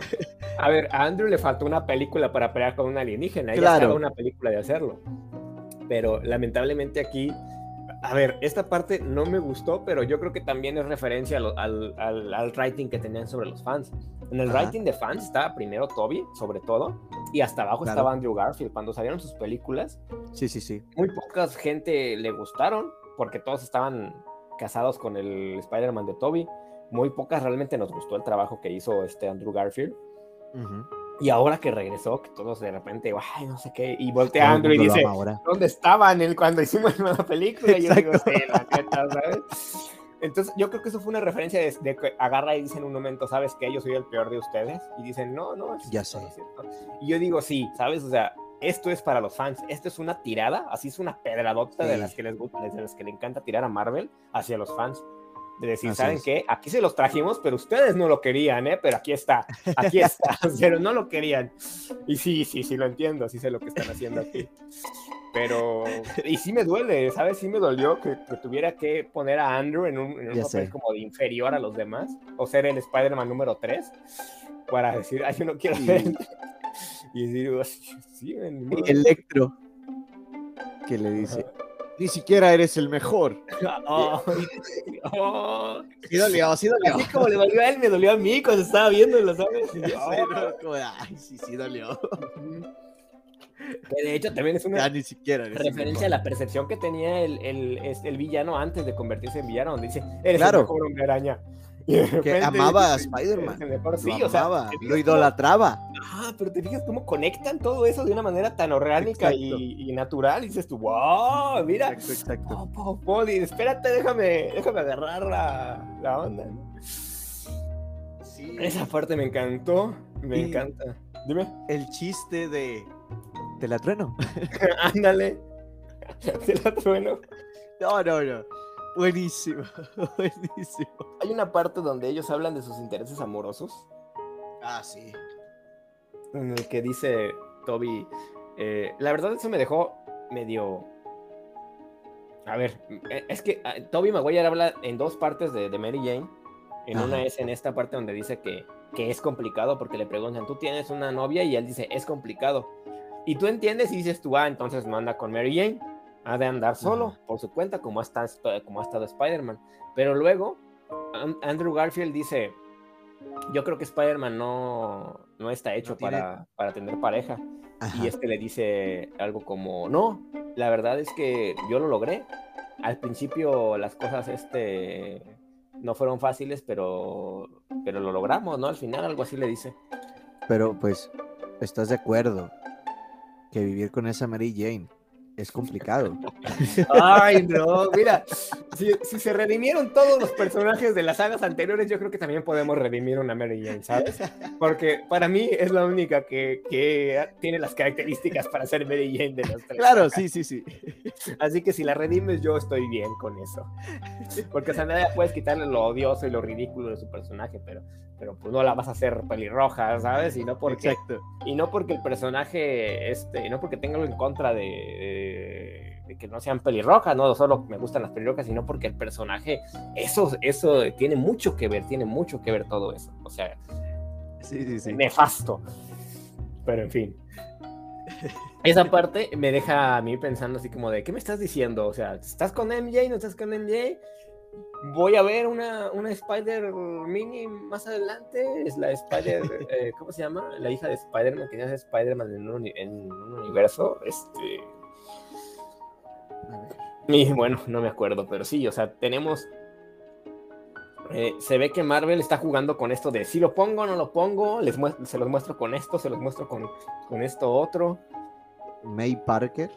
May Parker, ándale, May Parker, exacto. Mayday. Esta, este Spider-Man eh, también en el Spider-Verse es muy importante también. Entonces, no sé si a lo mejor nos muestren eso más adelante, que digan, soy la hija de... Porque tiene la edad de, Tom Holland, yo creo que si le ponen ahí, yo creo que le ponen con la edad de Tom Holland. Y, y haz la Silk. O sea, es que tienen tanto para hacer, tan, tanto para poder meter, o sea, de una manera en la que tú dices, mira, lo que me gusta de esto es que una vez que yo vi Spider-Man, porque la de, esta de Spider-Man, se ve que lo hicieron y lo hicieron bien, no perfecto, está muy lejos de ser perfecto esta película, está muy lejos de ser la mejor película, pero, está bien hecha, ¿sabes? Y se ve que, que finalmente esta película tiene corazón. Se ve que finalmente... Es, lo que te iba a decir. Ahora sí se ve una película de fans para fans. Entonces, sí se ve una película bien hecha. Fíjate, hay algo que ubicas a Christoph Rasinski. Uh, Christoph Rasinski, el de. El de. Matando Cabos. Ándale, sí, ajá. Él tiene una frase que me gusta bastante. Esta es: si no vas a hacer cine con amor, pues mejor ni lo hagas, porque el amor se nota. Sí, tristemente sí. Exacto, entonces, hay películas que ponle que no rompieron la taquilla, que ponle que no son las más famosas del mundo, pero se ve que están hechas con amor. Y eso es lo que te agrada de la película. En el caso de No Way Home, No Way Home está hecha con amor. Totalmente para los fans. Totalmente para los fans. Es una adaptación muy bien hecha y espero que así sigan las siguientes películas. sí, mira, a ver, em, hay muchas, había muchos rumores con esto de Spider-Verse, que querían que saliera Venom, que querían que salieran un montón de cosas. Y la verdad yo dije, espero que no se enojen porque no van a salir todas estas cosas, pero sabes, ninguno se enojó. ¿Por qué? Porque lo hicieron bien, brother, porque estuvieron haciendo su trabajo y lo que tenían que entregar lo entregaron, ni dieron más. Y a lo mejor sí nos dieron un poquito de más, ¿Sabes? A lo mejor nos dieron un poquito de más, pero no dieron menos, que es lo más importante. Y si tú vienes aquí y dices, sabes que yo te voy a presentar este, este Spider-Verse y te lo voy a presentar con buenos personajes y van a regresar estos y no se van a hacer menos, sino que van a coprotagonizar, porque en el momento en el que llegan estos Spider-Mans, ya la atención se aleja completamente de Tom Holland a ponérsela a los tres. Y los tres son conversaciones, conversaciones, y mira cómo, cómo pasó, mira yo esto, yo lo otro. Y yo la verdad quería seguir viendo eso, ¿sabes? Es como cuando vas a no sé, eh, cuando vas a una, a una, no sé, reunión familiar y esperas a los dos tíos que ya sabes que se van a poner allá de brayar de repente y nada más te sientes al lado de ellos a ver en qué nos van a empezar, pues yo quería seguir escuchando a, a Andrew hablando con Toby y Tom Holland ahí diciendo, yo estuve en los Avengers y ¿qué es, ¿qué es eso? ¿Un eso es buenísimo. ¡Felicidades! ¿Y qué es eso? ¿Es una banda? ¿Estás en una banda? ¿Sabes qué? Dime, dime. Utilizaron un fragmento de la película de Tic Tic Boom. ¿Ah, sí? Donde decía Peter regresando a su universo haciendo este casting para entrar a los Vengadores. ¿Se vale? ¿Se vale? Sí. O había otro donde está eh, Peter enfrente de la computadora de Andrew y en la búsqueda de Google. Mejores canciones de los Vengadores.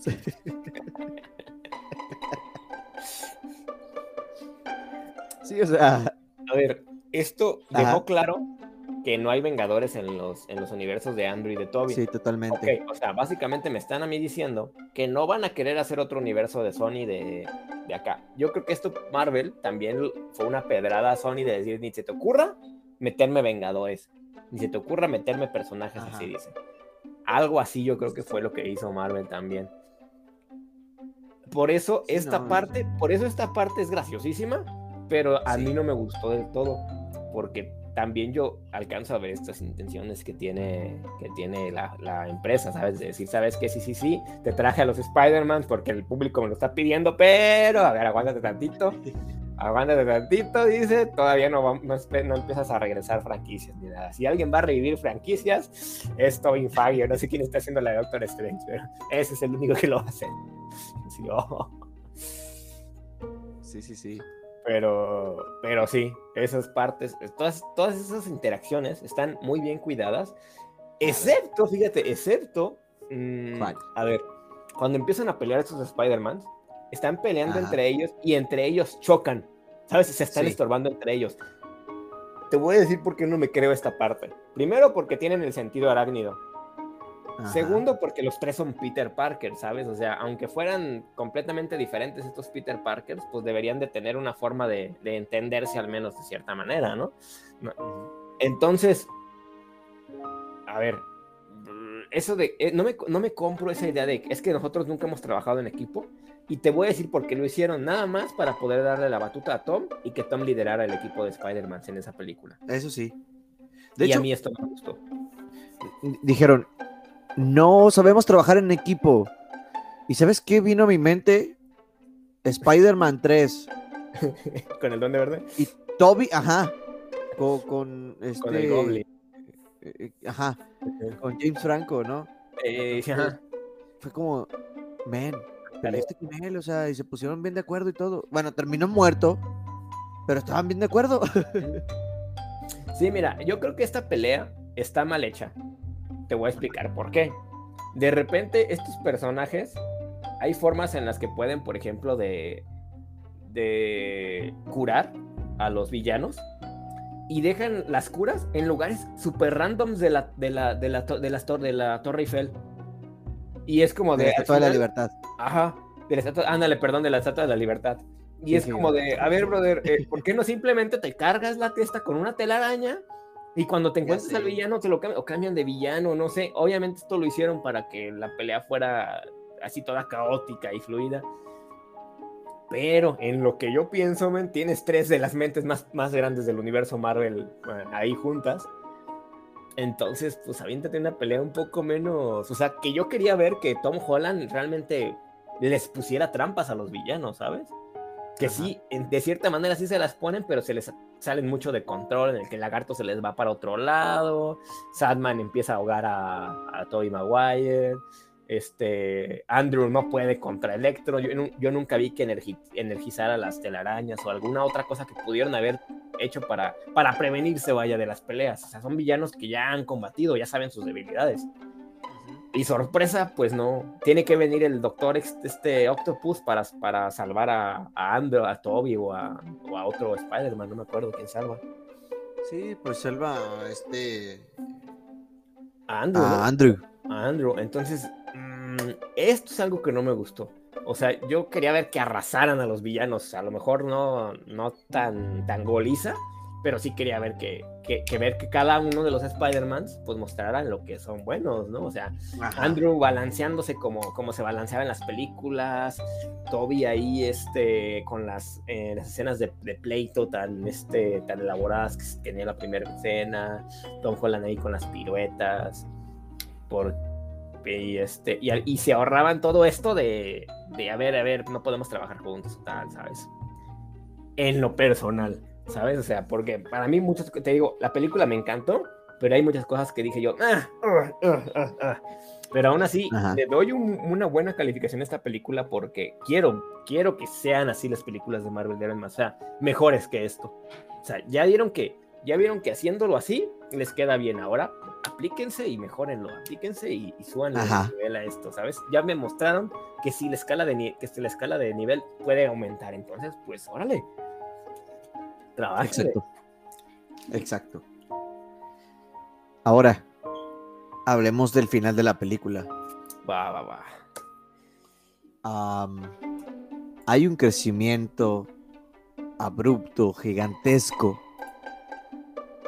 del Spider-Man de Tom Holland a este último, a, a esta última parte de la película, en la cual hace algo que es muy de Spider-Man. Renunciar a las cosas de Peter Parker o renunciarse a sí mismo para proteger a los demás. Y, y pues termina con esta con este hechizo de Strange en el cual pues borra de todas las mentes en la tierra el recuerdo de que Spider-Man es Peter Parker. No, de, de- de Peter Parker. No de Sí. Spider-Man. Porque mira, yo te- lo que entiendo yo. Bueno, sí, de es que Peter Todo el Parker. mundo sabe. Ajá. Sí, sí, sí. Sí, sí, sí. Y ahora lo que te iba a comentar, lo que recientemente comentaron los escritores de Spider-Man No Way Home, les preguntaron que si ya nadie, así absolutamente nadie, sabía que o, o sabía de la existencia de Peter Parker. Pues ellos dejaron algo bien claro. Dijeron, ya nadie en la Tierra sabe de la existencia de Peter Parker. El Mm. Peter de Toby sabe de él. El Peter de Andrew sabe de él. Capitana Marvel sabe de él. Nick Fury sabe de él. Porque ellos no están en la Tierra.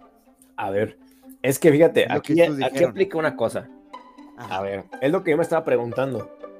Cuando pasa este evento en, los cómics, en los cómics, mm, para no hacerte la historia larga, se junta Doctor Strange, el, este, Charles Javier y Tony Stark con los Illuminati. Se juntan y dicen, ¿saben que este, este hombre ya lo ha perdido todo? Necesitamos que devolverle la vida, yo creo que la merece. Tony Stark hace nanobots que el hechicero supremo, que este Doctor Strange encanta y ese encantamiento lo fusionan con la capacidad de, Charles Javier de, manipular las mentes y entonces todo mundo olvida la identidad de la identidad de Spider-Man, ¿sabes? Ok. O sea, aquí se juntan estas tres cosas precisamente. Aquí se juntan la magia, la tecnología y los superpoderes para poder hacer que la gente olvide a Spider-Man. ¿Ok? Y esto solo ocurre obviamente en la Tierra. Aquí sí ocurre solamente en la Tierra. Sí. Pero el problema es que aquí no ocurre solo en la Tierra. En la película nos dejan muy claro que todo mundo en los universos, o sea que prácticamente ese hechizo es universal y, ¿qué, es lo, qué, es, ¿qué es superior a universal? Es interdimensional este hechizo. Este hechizo es interdimensional. O sea, este hechizo abarca al menos todas las dimensiones que estaban afectadas por el hechizo de Strange. Por eso yo creo que si hay un personaje que sabe de la existencia de Peter, es porque tiene poderes superiores a Doctor Strange. Este comentario me parece que es como un guiño a Galactus o a seres supremos, ¿sabes? Como Eternidad o Watu. Watu que no le va a afectar este. El, que Doctor Strange le, le, haga hechizos, ¿no? Al menos no este Doctor Strange. A eso creo que se refiere, ¿sabes? Porque no, no, no estaría yo muy a gusto si de repente nada más los de la Tierra fueran afectados por el hechizo, ¿sabes? Como que no. No, este. Pero literalmente los escritores mencionaron a Capitana Marvel. ¿Ah, sí? A, a Nick Fury y a los Guardianes de la Galaxia. De la Galaxia, junto con Thor. Pues tendría que ver cómo lo manejan, porque para mí no tiene mucho sentido que, sea interdimensional el hechizo y que de repente nada más en la Tierra se, se use, ¿sabes? Sí, sí, sí. Entonces, pues a ver qué, qué sucede con eso. Porque te digo, eh, eso fue lo que ellos dijeron. que no afecta en nada a los que están en el espacio, sino que únicamente a todos los de la Tierra. Eh, es que mira, te voy a ser sincero. Esta, esta consecuencia, esta consecuencia, aunque se ve muy, muy catastrófica, realmente es mejor para, el personaje. Porque lo único que se limpiaron aquí fue, a, fue al personaje de MJ y al personaje de Ned. Y, toda la escuela de Peter. O sea, toda la escuela que lo venía siguiendo estas, estas películas. Y decir, sabes que aquí, de repente aquí empiezas. Porque Peter se va a presentar al Clarín, al Daily Bugle, perdón. Sí. Y va a decir, yo soy Peter Parker y va a seguir la historia normal. O sea, no es que en cuanto diga su nombre todos van a olvidarlo, sino que él se va a poder seguir presentándose, pero ya no van a saber qué fue lo que hizo o cómo. Sí, pues se presenta ante Zendaya. Exactamente. Entonces, no es como que lo van a recordar. Y espero que no lo hagan, pero al menos no Zendaya y Ned. O al menos que, que ya no sea como un interés amoroso, que Zendaya ya tenga su vida, sus hijos, en otra dimensión, muy lejos de, del MCU, y que este y que Peter se dé la oportunidad con, con un buen interés amoroso que ya que muchos tienen Spider-Man y que preferiría que quedara con, con cualquiera otro, excepto este esta Mary Pues se viene, bueno, Tom Holland ha hablado mucho de que quiere a, a un Harry Osborn en su universo. Mira, la verdad, dejaron claro también que no existe Oscorp. Eso sí. En, este, en el universo de Tom Holland. Exacto. A ver, ¿qué estoy esperando yo? Lo que te digo, yo viene, viene este Doctor Strange y de repente puedes fusionar la dimensión y de repente aquí es Oscorp y de repente aquí estamos hablando del edificio Baxter de los Cuatro Fantásticos y de repente empiezan a aparecer así la casa de Charles Javier, la mansión de los X-Men y, esto nunca existió, nunca vimos, pero ¿qué está pasando aquí? No sé, vamos a adaptarnos. Como contanos, bro. O sea, contanos, desaparece la mitad de la gente, te pasan un time skip de cinco años y la gente se adaptó. Bueno, échamelo así. Échamelo así, se pueden adaptar, pueden convivir personas aquí. Manéjamelo, manéjamelo de la mejor manera posible, sí se puede, pero manéjamelo bien. Sí, sí, sí. Sí, sí, sí, completamente de acuerdo. Digo, porque mira, hay muchos personajes de, Peter que yo quiero ver. Por ejemplo, yo quiero ver este Horizon High. No, perdón. ¿Cómo se llama esta empresa a la que va Peter? Este Peter Parker hace como... Eh, llega a una empresa y en esta empresa este, se pone a, hacer cosas. ¿Cómo se llama este? Peter Industries. No, esa la hace después.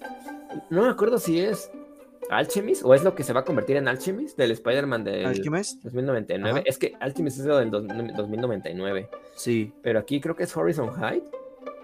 No me acuerdo. Es una, es una nueva empresa en la que Peter eh, hace, pues, este, se apunta. Y entonces ahí tiene un trabajo ya como científico. Y este, este personaje crece mucho en esa, en esa empresa. Al punto de que él hace su propia empresa después, en los cómics.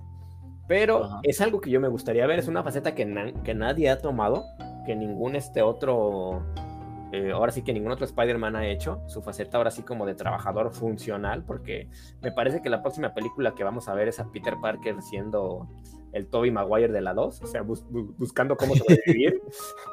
sí. este, algo que sí, yo creo que pudiéramos ver, pero que yo ahorita lo que me gustaría que, que adaptaran a lo mejor no un Oscorp, sino un, edificio nuevo, estilo, estilo Oscorp, pero que venga de varias cosas, ¿sabes? Algo de, de Star Industries, de este...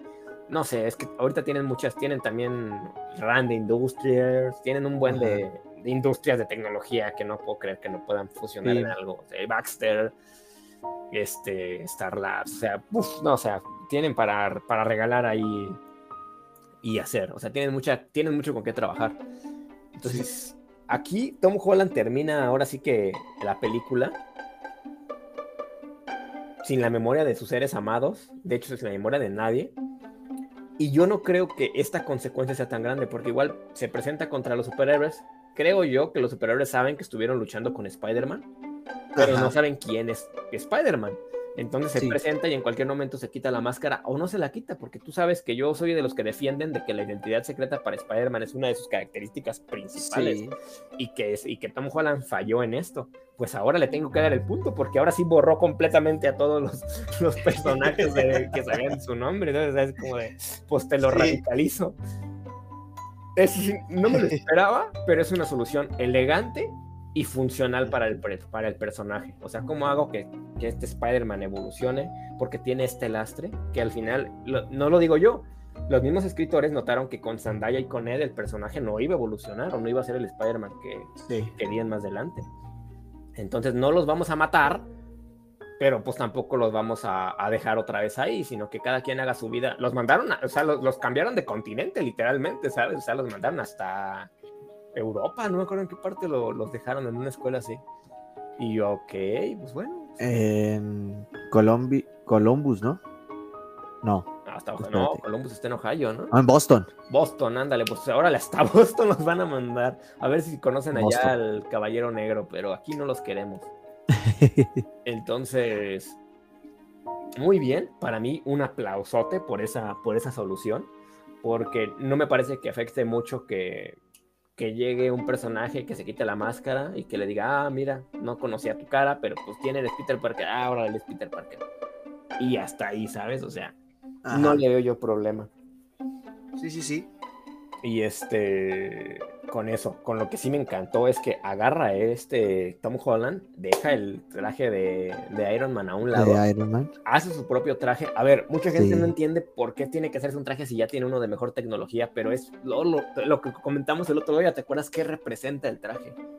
O sea, cómo se manifiesta, o sea, es, es independencia total lo que este Spider-Man está anunciando ya soy Spider-Man. O sea, ya no me pueden decir que, me ayudó Tony Stark, que me ayudó mi abuelita. Nada, agarrar una máquina de coser con lo único que tengo y me pongo a hacer yo mismo el traje. Órale. Sí, sí, sí. Y, el traje está para mí con un azul muy brillosito. Para. Pues me imagino yo que para separarse. Pero me encanta, me encanta el traje, ¿sabes? O sea, Está padrísimo. Sí, sí, sí, te lo compro. Está hermoso. Pum, te lo compro completamente. Está hermoso.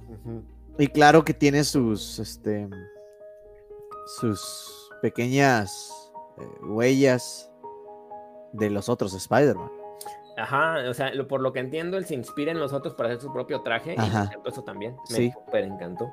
¿Sabes? Si Eso el está padrísimo. Spider-Man del MCU se tiene que eh, inspirar en otros, no tiene nada de malo, porque lo malo no es que te inspires, lo malo es que, que agarres la identidad de los otros. Y este personaje logra su propia identidad.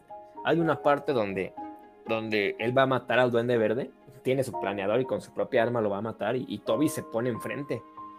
Y eso ya no se trabaja un poquito más porque lo apuñalan, pero eso significa que, que- que este eh, Tom Holland no está completamente hecho. Va a seguir trabajando Ajá. con esa ira, con ese, con esa. A lo mejor vemos a lo que Andrew Garfield decía: un Spider-Man que no mide sus golpes, un Spider-Man que, que, este, que se hunde en este tipo de, de odio hacia, hacia lo que está. Ajá. Y de repente podemos ahí llegar Venom e intensificar eso y ¡puf! Tienes una Ándale. historia ahí, ¿sabes? O sea, ¡guau! Tienes la, la saga de los simbiontes ahí con todo lo que Y es con lo que te- es lo que quería terminar. Con la escena post créditos. ¿La de Doctor Strange o la de Venom? No, la de Venom. Ok. A ver. mm, Sí. Ya ves que te manejo esto. De que los- yo quería que los universos se- fusionaran. Con la escena Sí. de Venom, para mí los universos se fusionan. Y a mí eso me encantó, me fascinó. Yo con la escena de postcréditos de Venom, que por cierto me lo spoileaste, David. Este. Este, es- esta, esta escena para mí, puf, dije yo, wow, esto es increíble. Y de repente Marvel me la aplica de nuevo y me dice, no, no, no, se va este Tom Hardy y nada más dejamos un pedacito de Venom.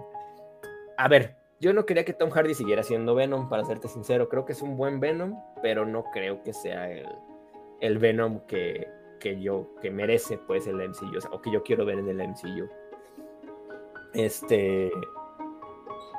Eddie Brock es un personaje Ajá. también muy interesante y que, que, va- que- que evoluciona mucho como, como Venom a lo largo de los cómics y esto. Y es algo que yo, es, viene, viene a traerme un personaje que yo tengo muchas ganas de ver, que se llama, que se llama este, bueno, eh, Agente Venom, que al final el, el simbionte pasa a ser de Flash Thompson, pero todo lleva una secuencia. O sea, ya a lo mejor me estoy adelantando mucho, porque ni siquiera tenemos a un Venom como tal confirmado, es nada más un pequeño guiño Ajá. ahí. Pero. Pero es algo que, que tiene mucho potencial, ¿no? Igual hubiera sido que se quedara Tom Hardy o que se quedara cualquier otra cosa. Mi problema es que me falta ver la de Morbius para decir, a ver dónde vas a dejarme los personajes de Sony. Morbius. Porque aquí hay un, hay un conflicto. Sony sí te presta los derechos, pero siguen siendo míos. Exacto. Entonces, Sony, con todo, el- con todo el universo que tiene Spider-Man de manera independen- independiente, puede hacer su propio, su propio, pues ahora sí que Spider-Verse, digamos, o sea, su, su propio universo de Spider-Man, con villanos de. Spider-Man. Sí, mi problema es que no quiera compartir esto, ¿sabes? Ajá. Mi problema es que diga, ¿sabes qué? Yo de aquí te presto nada más a tal personaje con algún tipo de evento dimensional o que los traiga Strange o algo así. Y a mí esto no me gustaría. Si yo quiero Spider-Man, pues quiero que todos los villanos de Spider-Man pues, estén en el mismo universo de Spider-Man, ¿sabes? No quiero que tengas que traerme a Doctor Strange cada vez que quieras presentarme a, a no sé, a Kraven, a la gata Déjame negra. darte la, la teoría que flota por ahí A ver. con eso. Sony está haciendo dos universos a la par. Uno con Toby y otro con Andrew. Es la teoría que hay. Por cosas este, del tráiler de Morbius. Pero es que ya ni siquiera sé. Eh, Es que es lo que te Digo. ¿Qué en el pasa con el, el póster de Spider-Man? ¿Qué pasa con, Exacto. con el buitre En ahí? el tráiler de Morbius está la torre Oscorp de Andrew. Ajá. ¿Ok? Está en un callejón la foto de Toby. Menciona a Venom y ve al buitre. Es lo que yo te digo, yo pensé que iban a fusionar todo esto. esto todo esto, todo esto del trailer de Morbius tiene sentido si fusionas los universos. Pero si tú vuelves a traer a Venom y estás dándome a entender que todos los personajes regresaron a sus respectivos universos, entonces, entonces ¿qué me estás mostrando?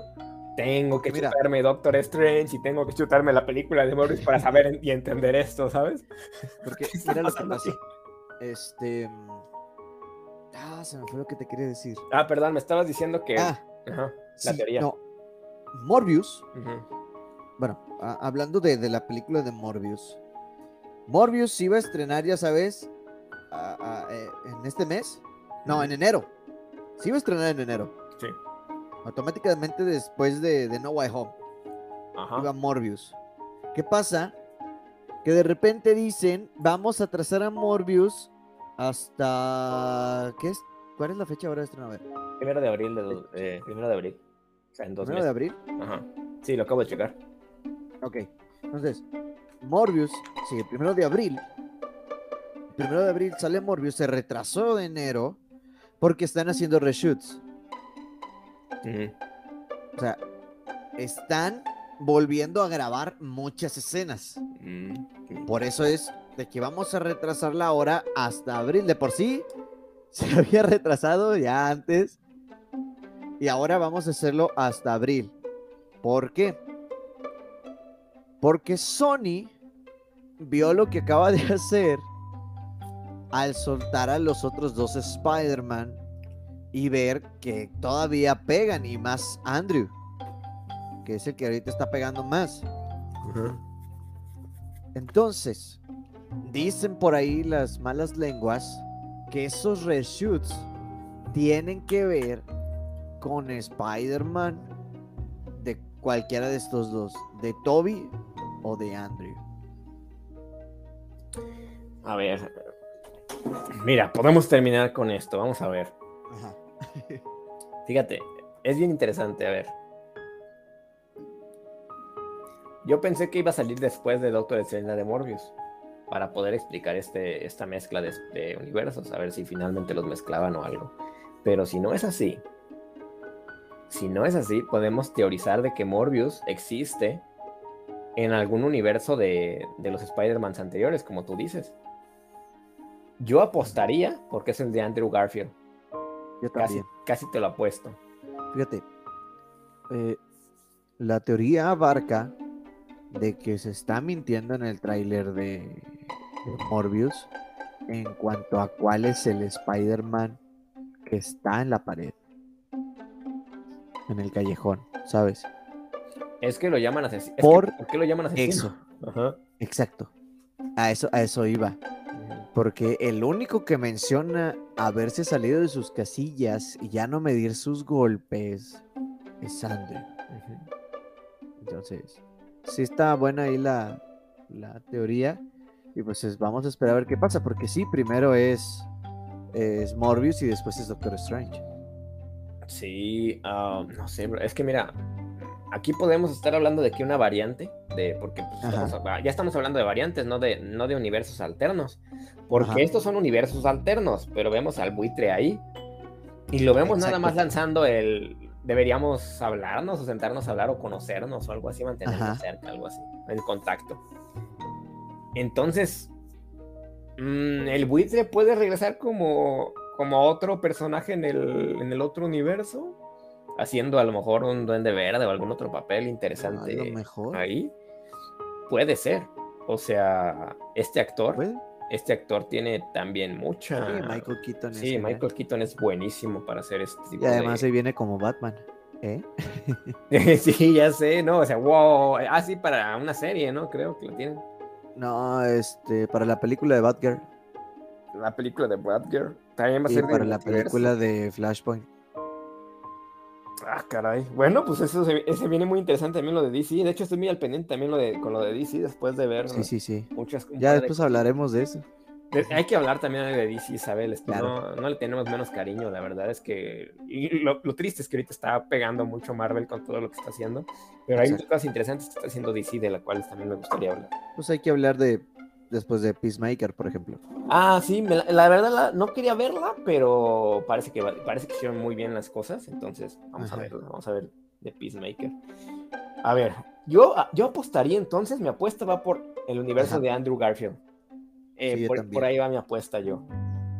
Sí, yo también estoy con esa misma, porque todo apunta a eso. Lo que le llamen asesino, la torre de Oscar, todo va, todo encaja con el universo de Andrew. Es más, brother, yo Te, yo apostaría porque al final, en la escena de Morbius, al final sale un Spider-Man y yo diría que es Andrew Garfield. Sí. Eso es lo que yo te diría.